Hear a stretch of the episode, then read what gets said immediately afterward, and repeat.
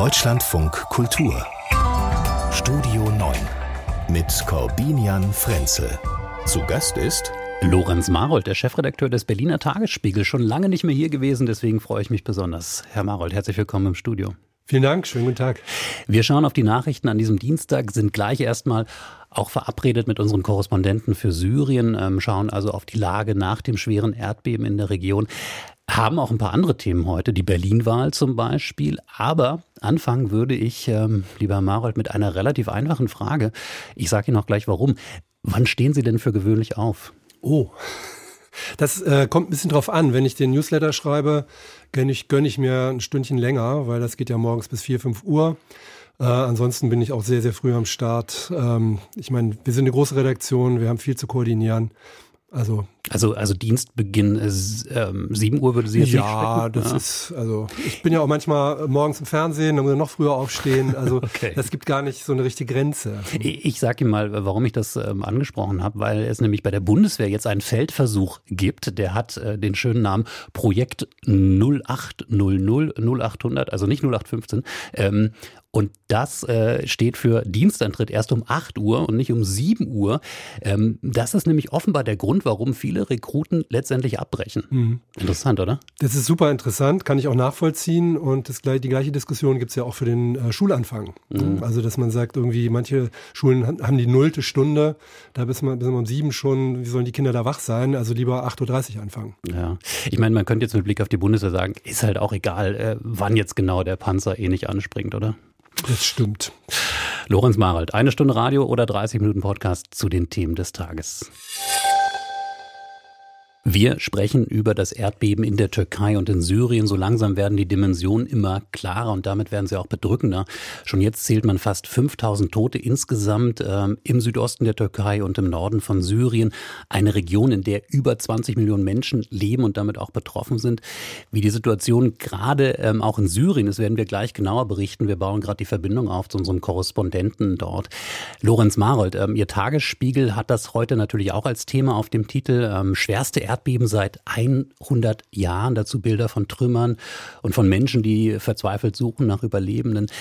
Eigentlich haben wir, ähm, ja, und vor allem die Menschen dort ja schon genug Krisen, menschengemachte Krisen, jetzt auch noch diese Katastrophe. Ja, das ist das Bittere dabei, dass es also oft Menschen trifft, die ohnehin gebeutelt sind durch andere Ereignisse. In diesem Fall ist es mal offensichtlich nicht Klimakatastrophen gemacht, ähm, sondern eine Katastrophe, die eben immer mal wieder vorkommen kann in solchen Gebieten. Aber wenn man sich die Dimensionen nochmal vor Augen führt, Sie haben es eben erwähnt, unmittelbar betroffen sind über 13 Millionen Menschen und das in einer Zeit, in der es bitterkalt ist. Ähm, das ist wirklich ein ganz, ganz großes Leid in der Dimension, wie man sich kaum vorstellen kann. Mhm. So viele Menschen ähm, in zwei äh, Ländern. Ähm, ich habe jetzt gerade gehört, die Verbindung äh, klappt mit unserem Korrespondenten, der für Syrien zuständig ist, Thilo Spanhiel. Ähm, Herr Spanhiel, wie ist denn die Lage dort? Was können Sie uns berichten? Ja, die Lage ist dramatisch. Auf der einen Seite, also die Temperaturen sind um die 5 Grad, teilweise unter 0 Grad und die Rettungsarbeiten werden dadurch schwer behindert. Aber sie ist auch sehr unübersichtlich. Also wir bekommen immer wieder andere Zahlen aus, Nord aus Nordsyrien ähm, weil das liegt ja auch daran, dass die politische Situation da eine andere ist als in der Türkei. Also wir haben auf der einen Seite das Regime, das äh, ein Interesse daran hat, bestimmte, nur bestimmte Informationen nach draußen zu geben, vor allem auch positive Informationen, selbst in so einer Situation.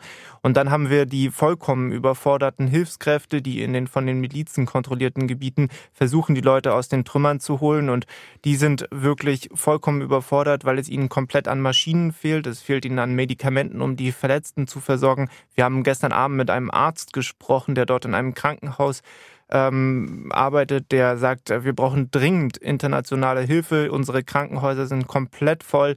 Äh, wir wissen nicht mehr, wie es weitergehen soll. Mhm. Ja, Sie sprechen es an, es ist eben ein, ein geteiltes Gebiet. Ein Teil ist eben unter der Kontrolle ähm, der Regierung von Präsident Assad, das andere unter der Kontrolle ähm, der Opposition. Wie, wie grenzenlos kann denn da gerade die Hilfe funktionieren? Gibt es da Signale, dass man eben sozusagen über die äh, eingefahrenen Fronten hinaus arbeitet? Ja, also das ist äh, schwierig und ein wirklich großer Punkt, um den es geht. Also gerade in der Türkei sehen wir, dass die Hilfe eigentlich verhältnismäßig gut angelaufen ist, zumindest. In, in Syrien hat es sehr, sehr lange gedauert. Gestern Abend war es soweit, dass das syrische Regime endlich die Vereinten Nationen und das internationale Rote Kreuz um Hilfe gebeten hat. Das hat sehr lange gedauert und wurde auch von vielen Hilfsorganisationen kritisiert, dass man sich da ja, viel, dass das viel Zeit gekostet hat, viel äh, wertvolle Zeit gekostet hat. Aber auch bis dann überhaupt wieder oder bis die Hilfe dort ankommt, wie die Hilfe dort ankommt, das ist noch lange nicht geklärt.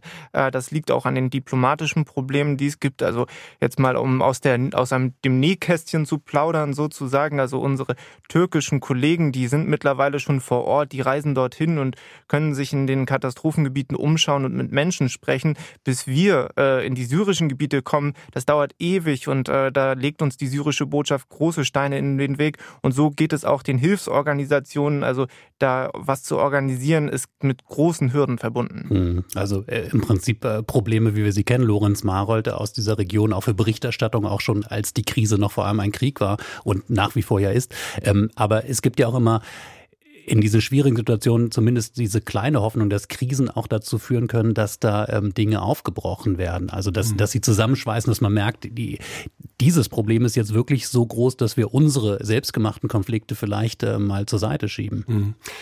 Ja klar, das ist immer die Hoffnung ähm, auf das Menschlichkeitsgen, das wir hoffentlich alle in uns haben oder die meisten von uns, wenn wir eben solche Bilder sehen, solche Aufnahmen sehen von verzweifelten Menschen, die wissen, dass ihre Angehörigen, Freunde unter den Trümmern liegen, dass sie leben und dass die Hilfe nicht kommt. Und dass sie, wenn sie aus bürokratischen oder aus machttechnischen Gründen nicht kommt, äh, doch hoffentlich den einen oder anderen erweichen könnten, äh, zu sagen, lass uns das jetzt für diesen Moment vergessen. Wir müssen jetzt helfen. Hm. Thilo Spaniel, wie ist Ihre Einschätzung als Korrespondent äh, für die Region?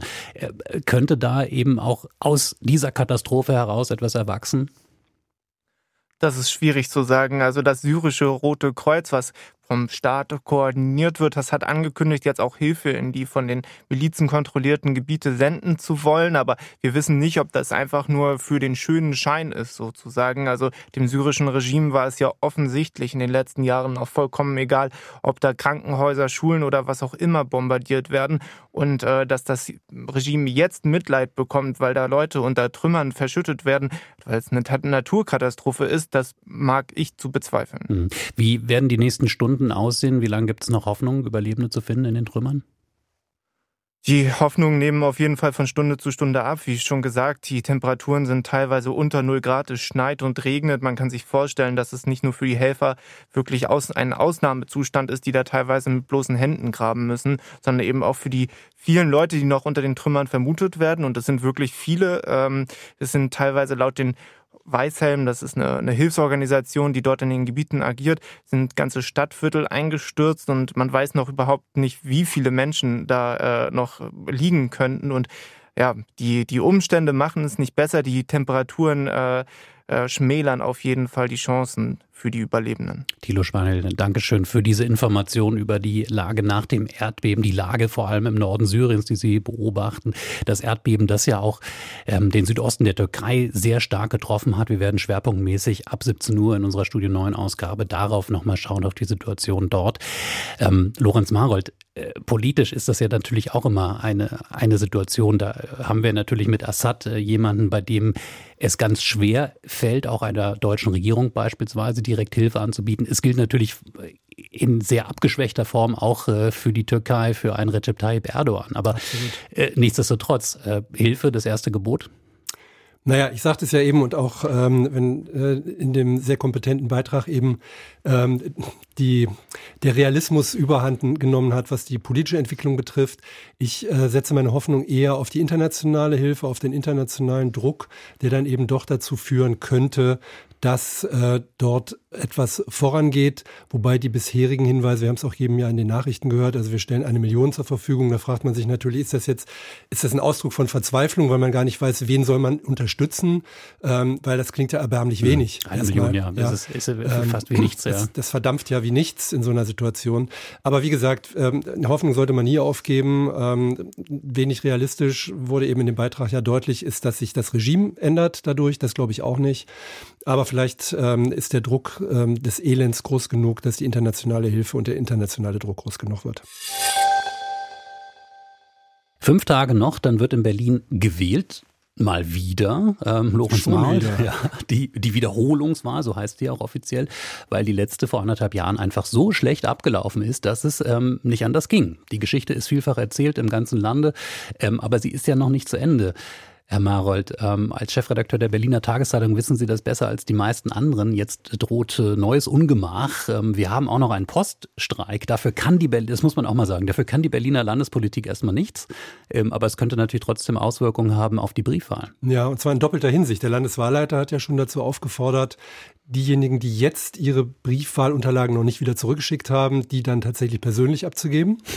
Ähm, aber diejenigen, die ihre Briefwahlunterlagen erst spät beantragt haben, haben natürlich das Problem, dass sie in dem Moment, wo der Antrag eingeht, gesperrt sind fürs Wahllokal. Aber wenn die Unterlagen nicht kommen, können sie damit nichts mehr anfangen. Das heißt, unter Umständen wird denen auch wieder die Möglichkeit genommen, wählen zu gehen. Mhm. Ja, ich meine, es ist natürlich echt verrückt, was bei so einer Wahl schieflaufen kann, was man ähm, unter Kontrolle hat, äh, so als Landeswahlleiter äh, und als organisierende Politik drumherum, was auch nicht. Ähm, ich finde ja faszinierend, wenn man den Tagesspiegel regelmäßig liest äh, oder was ich sehr empfehlen kann, äh, auch im ganzen Land, den Tagesspiegel Checkpoint, den Newsletter, den Sie ja auch äh, mit aus der Taufe gehoben haben.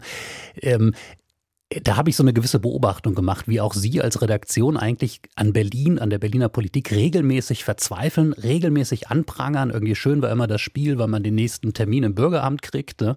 Ähm, also sie kämpfen publizistisch an und letztendlich müssen sie aber doch verzweifelt beobachten, es ändert sich trotzdem nicht so richtig viel. Jein, also natürlich verändert sich manches, also auch durch viel Kritik, die auch aufgenommen wird ja von anderen Medien. Ich sage jetzt mal, äh, die einstürzenden Schulbauten in Berlin sind dann tatsächlich irgendwann mal angegangen worden vom Senat, weil einfach der öffentliche Druck zu groß geworden ist. Bei anderen Sachen konnte man wirklich verzweifeln. Die Wahl ist ein sehr gutes Beispiel. Der Bundeswahlleiter hatte Monate vor der schiefgegangenen Wahl gewarnt, dass das nicht gut vorbereitet ist. Es war das Problem, dass der Marathon sich nicht verschieben ließ. Das heißt, den konnte man nicht absagen, man hätte sich darauf vorbereiten können, dass man den Nachschub der Wahlscheine organisiert. Und am Ende aller Enden muss man ja sagen, das Landesverfassungsgericht hat in seinem Urteil ähm, festgestellt, dass die Zustände im Lande Berlin das Vertrauen in die Demokratie erschüttern. Und das ist schon richtig ein starkes Wort. Und sie haben außerdem Verantwortliche dafür benannt, ganz eindeutig, unter anderem den Innensenator, der weder bei der Vorbereitung noch bei der Wahl selbst seinem Amt nachgekommen ist, mhm. nämlich das gut vorzubereiten, gut zu kontrollieren. Die Landeswahlleiterin, die übrigens eine abgeschobene Beamtin aus dem aus der Innenverwaltung war, die dort keiner mehr wollte auf diesen wichtigen Posten. Ähm, das heißt, der Innensenator war verantwortlich und er ist schuld daran, dass es schiefgegangen ist und er darf weitermachen als Senator, zwar als Bausenator, aber weder hat sich irgendjemand entschuldigt aus der Politik für dieses Vergehen, noch hat irgendjemand persönliche Konsequenzen mhm. gezogen. Das finde ich schon skandalös. Wir können ja mal beim Namen nennen, ne? Andreas Geisel von der SPD. Ähm, in der Tat, ich glaube, das hat viele verwundert, ähm, aber vielleicht ist das auch genauso dieses, ähm, diese Verwunderung, und das meinte ich da mit dem Wort Verzweiflung, äh, dass man das beobachtet, dass das Medien wie der Tagesspiegel, wie andere benennen, kritisieren und es ändert sich trotzdem nicht. Ja, das liegt auch ein bisschen daran, Berlin ist ja die Hauptstadt äh, der organisierten Unzuständigkeit. Das heißt, äh, es ist gerne niemand verantwortlich, wenn es ein Problem gibt. Probleme sind, gelten dann als erledigt. Auch online kann man das nachvollziehen. Wenn man was meldet als Problem, wird als erledigt gemeldet. Aber wenn man aus dem Fenster guckt, das Problem noch da. Erledigt ist nur, dass der eine Sachbearbeiter es dem nächsten auf den Tisch gelegt hat. Mhm. Das ist ein Riesenproblem. Das ändert sich nur dann, wenn es viel Geld zu verteilen gibt. Dann gibt es plötzlich eine organisierte Überzuständigkeit, weil jeder möchte gerne dabei sein, wenn Geld ausgegeben wird. Aber beim umgedrehten Fall Probleme. Niemand ist zuständig. Das soll ja geändert werden durch eine Verwaltungsreform. Die haben jetzt im Senat tatsächlich heute beschlossen, diese Verwaltungsreform anzugehen. Da steht teilweise wörtlich drin, was sie bereits 2016 in ihrem Koalitionsvertrag festgelegt haben. Ja, ich, das, das kommt ja dazu. Man kann ja verschiedene Gesetze durchgehen. Ne? Es gibt diesen ambitionierten Radverkehrsplan für Berlin. Ja. Ähm, Davon sind irgendwie, weiß ich nicht, ein, zwei Prozent umgesetzt nach vielen Jahren. Ja. Äh, von, von einer, muss man ja dazu sagen, einer rot-grün-roten Landesregierung, also bei der man davon ausgehen kann, dass die das eigentlich will. Und die seit fast sieben Jahren regiert. Ja. Ähm, ich glaube, ich habe das heute bei Ihnen gesehen in, in dem Podcast, den Sie auch anbieten. Die Frage, ist Berlin unregierbar? Das glaube ich nicht, aber Berlin wird nur dann richtig regierbar sein, wenn tatsächlich diese Unzuständigkeit aufgeklärt wird. Das heißt, wir haben ja diese doppelte Verwaltungszuständigkeit durch die zwölf Bezirke, die jeweils auch einen Bezirksbürgermeister, Bezirksbürgermeisterin haben und eben die Hauptverwaltung mit den ganzen Senatsverwaltungen. Die kommen sich ständig in die Quere und das führt zu so absurden Situationen, dass im Abgeordnetenhaus über irgendeine Bushaltestelle in Biesdorf am Stadtrand diskutiert wird und in der BVV Neukölln über den Weltfrieden. Ja, das ist eigentlich, kann man so nicht regieren. Es gibt auch keine, äh, keine Richtlinienkompetenz mhm. der regierenden Bürgermeisterin. Das heißt, die Senatorinnen und Senatoren tanzen da auf der Nase rum. Äh, und das Paradebeispiel sind eben die 300, 400 Meter Friedrichstraße, über die sich der Senat jetzt seit äh, inzwischen zwei Jahren in den Flicken hat, ob die nun irgendwie zur verkehrsberuhigten Zone erklärt werden oder nicht. Die Geschichte ist so schön, die nehmen wir uns gleich nochmal extra vor. Aber erst nochmal jetzt mit Blick auf Sonntag äh, diesen Wahlsonntag. Wir haben ja eine regierende Bürgermeisterin hier von der SPD, Franziska Giffey, ähm, die ja auch immer bei diesem ganzen Drama gesagt hat, naja, so lange bin ich ja noch nicht im Amt und als das alles irgendwie schiefgelaufen ist, war ich ja noch nicht im Amt. Wird sie denn im Amt bleiben? Die Zeichen stehen im Moment nicht darauf. Denn in, in allen Umfragen liegt sie äh, mit der SPD auf dem dritten Platz. Aber es sind Umfragen und nur Umfragen. Und äh, wir haben ja keine Direktwahl äh, der regierenden Bürgermeisterin, des Bürgermeisters. Äh, das heißt, am Ende aller Enden wissen die Leute natürlich schon auch, wenn sie einer Partei ihrer Stimme geben, was passiert damit. Die beiden Gegenkandidaten, Kandidatinnen, also die Stadtentwicklungssenatorin Bettina Jarasch, einerseits von den Grünen und der CDU-Kandidat Kai Wegner, sind wenig profiliert und in der Stadt auch nicht sehr bekannt, liegen trotzdem vorne. Und das sollte Franziska Giffey eigentlich zu denken geben. ähm, ja, ich meine, vor allem interessant kann ja am Ende auch die Koalitionsarithmetik sein. Ne? Also wenn man jetzt sieht, die CDU liegt vorne, ähm, könnte man ja vermuten, okay, das ist mal ein Signal, dass dann auch andere Parteien aufnehmen. Aber so die Wahrscheinlichkeit, dass Grüne und CDU in Berlin zusammenarbeiten, die liegt ungefähr so hoch wie, wie zu Zeiten von Jutta Dittfort und Helmut Kohl, oder? Ja, aber ähm, kann man da nur sagen, weil vor der Wahl ist immer was anderes als nach der Wahl. Nach der Wahl ähm, muss halt tatsächlich daran gedacht werden, können wir Posten für die eigene Partei sichern, haben wir eine Chance, äh, an der Macht teilzunehmen. Äh, jeder erinnert sich daran, dass äh, die SPD im Bund damals ausgeschlossen hatte, unter Angela Merkel mitzuregieren. Das hat äh, wenige Tage nur gedauert, dann war man wieder dabei. Das hat sich dann nochmal wiederholt. Ähm, das ist auch in anderen Bundesländern nicht anders gewesen, wenn Sie sich an Hessen erinnern mögen. Mhm. Die schwarz-grüne Koalition, da hätte vor der Wahl auch niemand drauf gewettet, dass die zustande kommt. Grüne und Schwarze in Hessen waren sich seit jeher Spinnefeind und haben doch eine der stabilsten Koalitionen äh, in der ganzen Republik hinbekommen. Mhm. Aber jetzt nochmal anders äh, spekuliert. Also es gibt ja diese Dreierkoalition, wie angesprochen, im Moment in der Reihenfolge Rot, Grün und dann eben nochmal das kleine Rot, also die Linke. Die Linke. Ähm, wäre das denkbar, dass, wenn jetzt die Grünen in der Tat am Ende vor der SPD liegen, aber hinter der CDU, dass es dann Grün, Rot, Rot gibt in Berlin? Oder wäre wär das für die stolze SPD dann äh, am Ende doch zu viel? Nee, der SPD ist das Recht, ähm, wenn sie mitregiert. Freuen tut sie sich nicht. Franziska Giffey wäre dann allerdings wahrscheinlich weg. Die kann dann ja Innenministerin werden. Ja, hat sie ja ähm, jetzt schon wieder mit Abscheu und Empörung von sich gewiesen. Mhm. Aber die Frage äh, ist natürlich naheliegend, weil Olaf Scholz braucht natürlich, kann nicht die zweite Ministerin verlieren, ohne dann tatsächlich auch eine Frau äh, als Innenministerin nachzubesetzen. Franziska Giffey, äh, bei allen äh, Problemen, die sie eben in Berlin auch hat, ihr muss man zugutehalten, sie kann regieren, sie weiß, was das bedeutet. Sie war Bundesministerin, sie war Bürgermeisterin in Neukölln. Sie war jetzt regierende Bürgermeisterin. Sie ist eine kompetente Politikerin. Die Berliner Friedrichstraße dürften äh, den meisten auch außerhalb der Hauptstadt ein Begriff sein. Da gibt es das schicke französische Kaufhaus Lafayette zum Beispiel. Und es gibt seit einiger Zeit immer wieder Streit, wer oder was da bitte schön fahren soll. Autos, Fahrräder oder am besten gar nichts fahren, sondern nur zu Fuß laufen, nämlich Fußgänger. Äh, Lorenz Marold ist bei mir, Chefredakteur des Tagesspiegel, äh, der mir jetzt nochmal helfen kann in dieser Chronologie. Also Friedrichstraße, viele Jahre einfach eine äh, relativ schmale, für Berliner Verhältnisse relativ schmale schmale, aber eben eine Autostraße. Ähm, dann gab es den Versuch einer Fahrradstraße auf einer bestimmten Strecke, richtig? Genau, es wurde zwar Flaniermeile schon damals genannt, aber mitten auf dieser Flaniermeile liefen eben zwei Fahrradstreifen. Ähm, Und das führte natürlich zu dauernden Konflikten. Ähm, die Autofahrer haben die umliegenden Straßen verstaut und die Radfahrer haben die Fußgänger über den Haufen gefahren. Genau, dann wurde die Straße, die Fahrradstraße wieder zur Straße für kurze Zeit, um dann jetzt von Bettina Jarasch, der schon angesprochenen Verkehrssenatorin und eben auch grünen Spitzenkandidatin, kurzerhand zur Fußgängerzone erklärt zu werden. Übrigens interessanterweise gegen den erklärten Willen der regierenden Bürgermeisterin Franziska Giffer ist auch schon mal interessant, dass sie das dann einfach so machen kann. Ne? Genau. Die ist nicht zuständig, die regierende Bürgermeisterin, weil sie keine Richtlinienkompetenz hat. Der Bezirk mischt natürlich auch noch mit. Der Bezirk Mitte wird ähm, eben dann auch repräsentiert von einer grünen Bürgermeisterin und einer grünen ähm, zuständigen Stadträtin. Das heißt, die waren sich einig. Ähm, das ist natürlich Teil des Großversuchs, in Berlin eine Verkehrswende hinzu, hinzubekommen. Und gegen diesen Versuch spricht gar nichts, weil das machen andere Großstädte auch. Ähm, wenn man sich in anderen Großstädten aufhält, wundert man sich manchmal ein bisschen über die Autoverliebtheit ähm, der konservativen Politik und der liberalen Politik in Berlin. Da ist es eben nicht selbstverständlich, dass man Parkplätze zur Verfügung gestellt bekommt und nicht selbstverständlich, dass man jederzeit durch die Innenstadt fahren kann, egal wo. Aber es ist eben immer die Frage, wie man das macht und dass in Berlin sich dieses Thema aushilfsweise an dieser Friedrichstraße entzündet, wobei es doch sehr viel bessere Möglichkeiten gäbe, diese Verkehrswende schnell voranzutreiben. Sie haben die Fahrradstreifen angesprochen. Ähm, das versteht man eigentlich als Außenstehender überhaupt nicht und vor allen Dingen, dass daraus so ein großer Konflikt entstehen kann, weil in dieser Friedrichstraße entscheidet sich gar nichts. Diese Friedrichstraße wird niemals eine gute Flaniermeile. Dafür gibt es eigentlich zu wenig Aufenthaltsmöglichkeiten.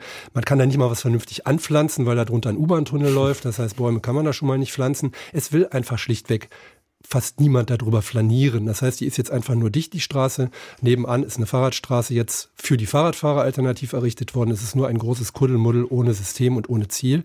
Und wie immer in Berlin ähm, wird erst hinterher gesagt, jetzt überlegen wir uns mal ein Konzept. Also wurde erst gesperrt und dann heißt es, jetzt überlegen wir uns ein Konzept. Tja, ich meine, ist das nicht sowieso eigentlich auch ein größeres Problem, was dahinter liegt? Weil Sie, Sie haben gesagt, eine Flaniermeile kann das gar nicht werden, aus verschiedenen Gründen.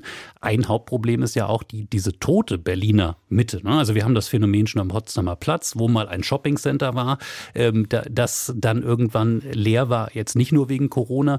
Wir haben die Berliner Friedrichstraße, ich habe Lafayette genannt genannt und hatte dann schon überlegt, was kann ich denn noch nennen? Aber ganz viel ist da ja mittlerweile ausgezogen. Das heißt, ähm, wir haben da eigentlich ein großes urbanes Projekt, wo man sich mal überlegen muss, was machen wir denn eigentlich mit der Stadt, die jahrelang, jahrzehntelang darauf ausgerichtet ist, wir machen Shopping, wir machen Büros und wo man jetzt feststellt, in Homeoffice-Zeiten und eben auch in Zeiten, wo viele Leute Sachen direkt bestellen im Internet, ähm, wir bräuchten da eigentlich ein neues Konzept. Genau, wir, wir, laufen Gefahr in Berlin, so wie das in großen anderen Metropolen auch ist, Oasen äh, zu bilden, die komplett tot sind, in denen es schlichtweg kein Leben gibt oder allenfalls ein bisschen Büroleben äh, in denen aber kein Mensch mehr lebt und auch keiner mehr leben möchte.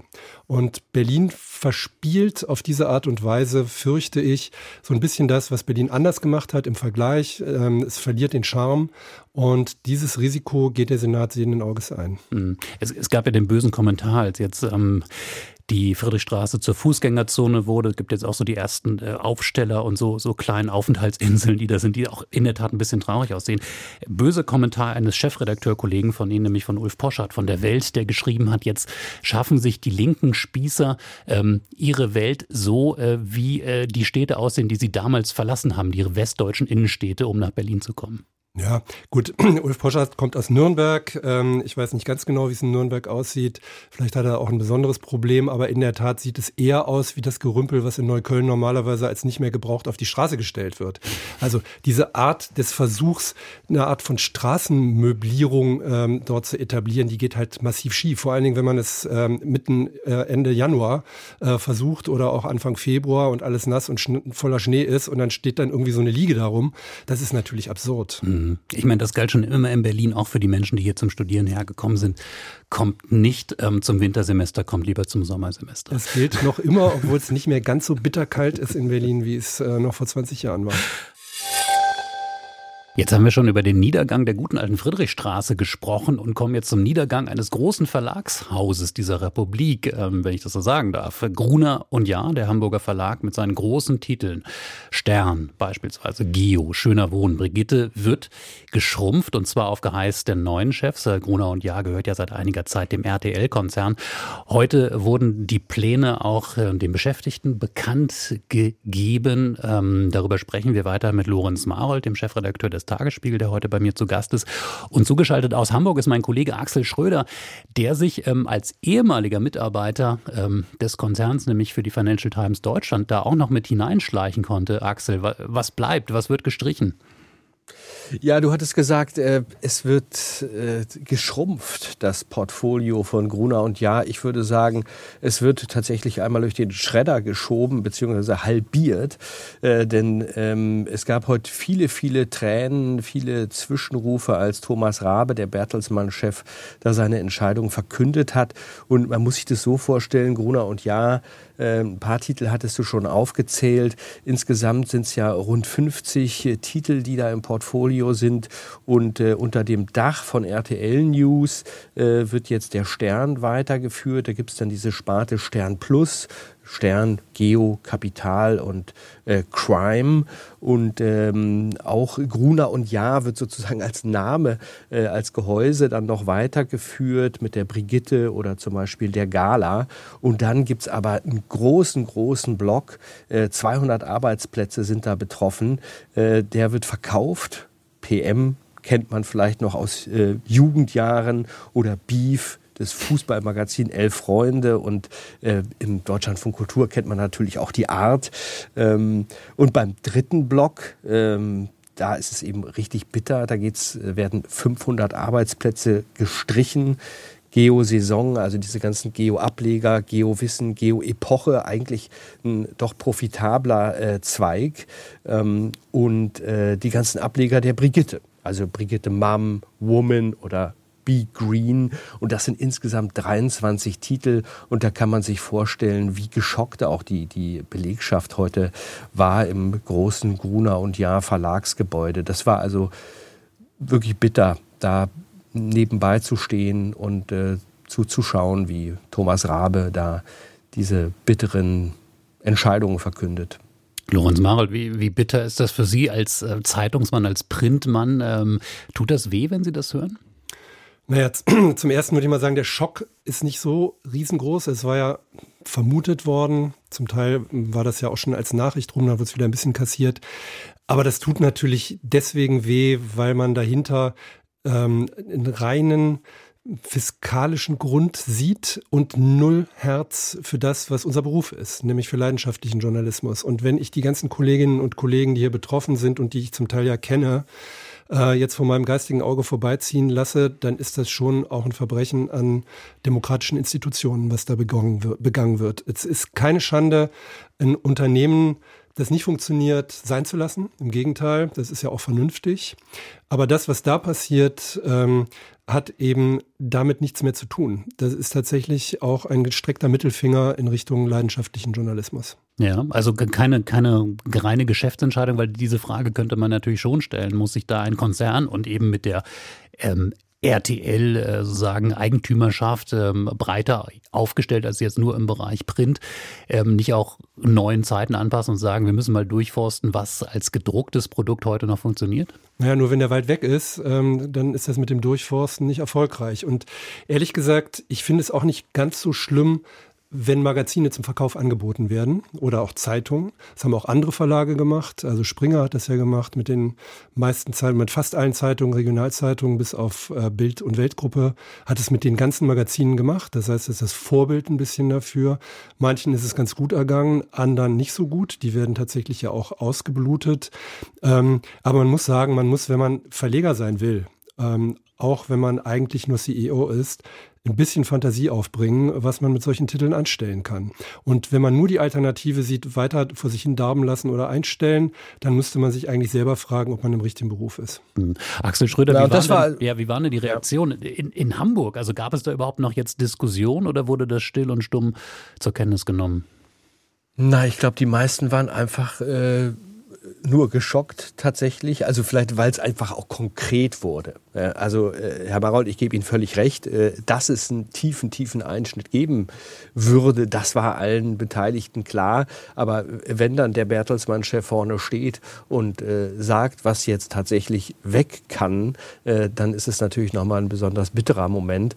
Und ähm, ich gebe Ihnen auch völlig recht, das sagte Thomas Rabe auch, es geht tatsächlich um Wirtschaft. Ja, was rechnet sich und was rechnet sich nicht? Also da ging es eben nicht mehr äh, so arg darum, um ähm, vielleicht eine Verantwortung des äh, Verlegers, ähm, an die auch hier Hamburgs äh, Senator für Kultur und Medien Carsten Broster immer wieder im Zusammenhang mit Gruner und Ja appelliert hat.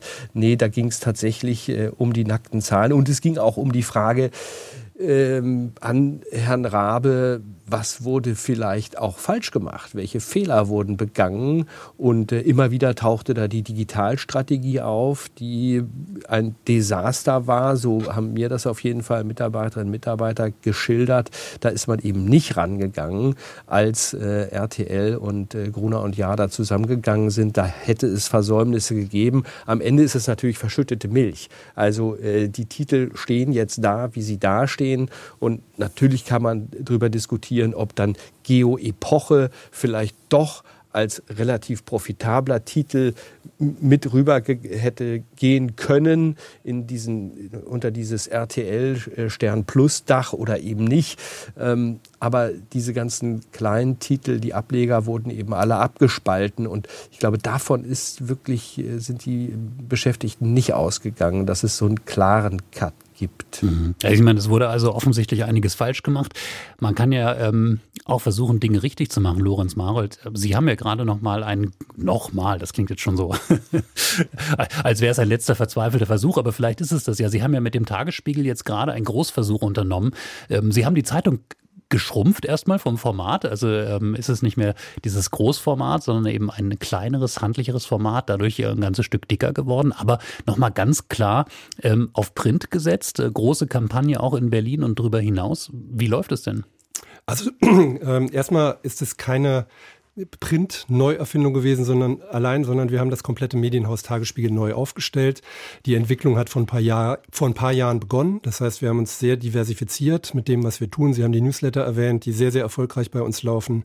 Wir haben sehr viele äh, B2B-Newsletter auch, also Fachinformationen, die sich sehr, sehr gut ähm, auch am Markt etablieren im, in der Konkurrenz.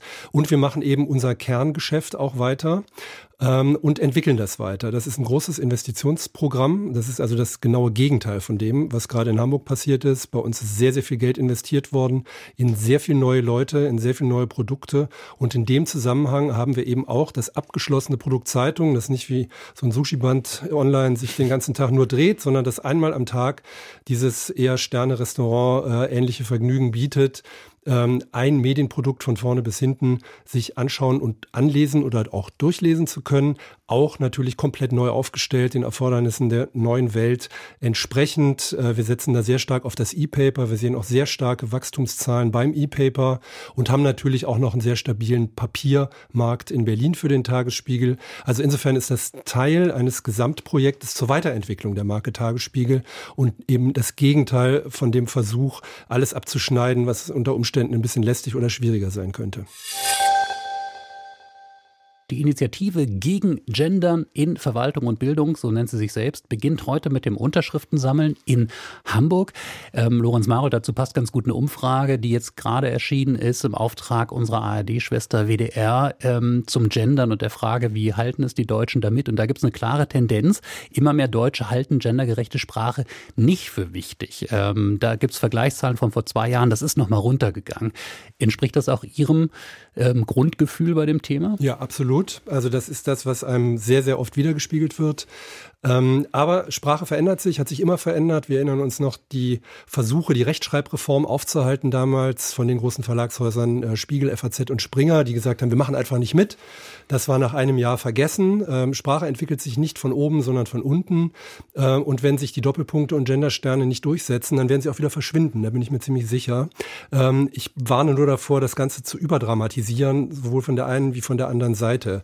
Es geht um Sprache. Sprache hat natürlich framed auch, also es gibt einen bestimmten Rahmen, den Sprache gibt äh, und bestimmte Eindrücke, die sich damit verbinden, aber man sollte es auch nicht überbewerten und sich nicht an dem Stern festklammern oder sich an ihm ständig aufreizen. Mhm. Ich glaube, auch diese Differenzierung muss man machen. Ähm, an der Stelle, die Leute haben mehrheitlich nichts dagegen, dass man die Geschlechter berücksichtigt, also mit dem berühmten ähm, Richterinnen und Richter, aber wirklich so diese ganz speziellen Formen beim Sprechen, RichterInnen zu sagen, also das Gesprochene, die, die Lücke, das mhm. Sternchen, das ist also das, was, ja, für Ja, das stört viele. Ja. Es gibt ja auch viele unlogisch, unlogische, also der Rat der Bürgerinnenmeisterinnen, müsste man ja eigentlich sagen, sagt natürlich selbst, sagen selbst diejenigen, die gendern eigentlich nicht. Also wir werden auch immer weiter leben müssen mit Dingen, an die wir uns gewöhnen bei Sprache. Äh, wir haben uns zum Beispiel an die Studierenden relativ weitgehend gewöhnt, an die mhm. zu Fuß gehenden längst noch nicht und vielleicht werden wir es auch nie. Fahrradfahrende. Die um nochmal die Friedrichstraße aufzunehmen und einen kleinen Bogen zu schließen hier heute. Ähm, in unserem Gespräch Lorenz Marold, Chefredakteur des Tagesspiegel. Ganz herzlichen Dank für Ihren Besuch hier heute. Vielen Dank für die Einladung.